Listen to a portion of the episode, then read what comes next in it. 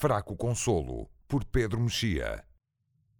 Harold Bloom, 1930-2019, o crítico freudiano e olímpico que atribuiu a Shakespeare a invenção da natureza humana tal como a conhecemos, dedicou-se nos últimos anos a uma sequência de comentários às mais memoráveis personalidades shakespearianas: Falstaff, Cleópatra, Lear, Macbeth, Iago.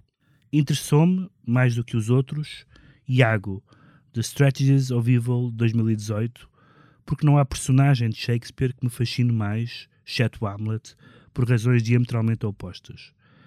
E reparei que aquilo que me atrai em Iago tem mudado ao longo dos anos.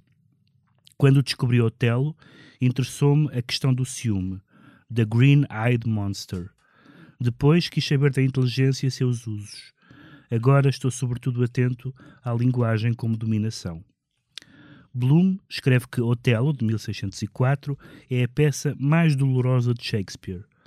O seu ensaio, de uma centena e meia de páginas, não perde demasiado tempo com os melindres da narrativa à luz da nossa sensibilidade contemporânea, como saber se o humor de Veneza é um árabe, um berbero ou um negro africano, se o ator que o interpreta pode ou não ser branco, ou se podemos entender e aceitar o casamento entre um homem de 50 e uma adolescente. O que importa a Bloom é o contraponto entre dois gênios da palavra, e sabemos como ele apreciava o conceito de gênio. Otelo é um aristocrata africano, cristão converso, general vitorioso, homem de uma eloquência esmagadora. Iago, que era o favorito de Otelo até ser preterido numa promoção, é diversas vezes chamado o honesto Iago. E isso, lembra Bloom, significa não sinceridade, mas destempero, pouca diplomacia, atitude de guerra em tempos de paz. Iago, que idolatrava Otelo, agora odeia-o, e o seu ódio é igual ao de um demónio ou de um antideus.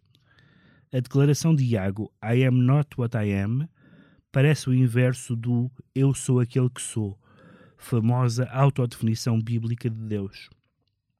Bloom chama-lhe mesmo uma teologia negativa. O verbo de Otelo é poderoso, orgulhoso, decente, comovente. O Diago é ínvio, amargo, obsceno, inventivo, demente.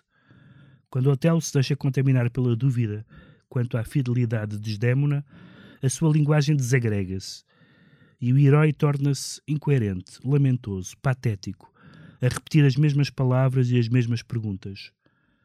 Em Iago, genial vilão, doutor de insanidade, as palavras são um veneno. Work on my medicine.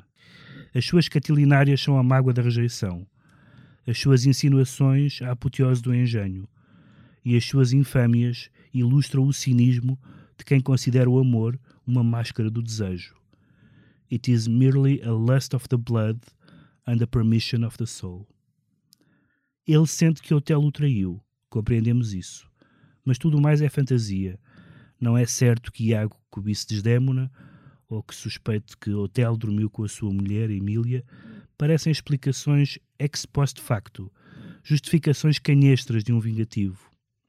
Decepcionado, Iago revela a sua misoginia e misantropia, sugerindo que todas as mulheres são putéfias e todo o amor um esforço sem proveito. Inteligentíssimo diz nothing if not critical, o que significa talvez que a inteligência é a sua única qualidade. Brilhante, o brilhantismo de pouco lhe aproveita. As palavras, segundo Shakespeare, segundo Bloom, são omnipotentes, mas eticamente neutras. Estão no apogeu do humano, mas também no colapso do humano. E quando Iago concretiza a sua vingança, anuncia que não dirá mais nada, uma vez que está tudo dito ou tudo feito.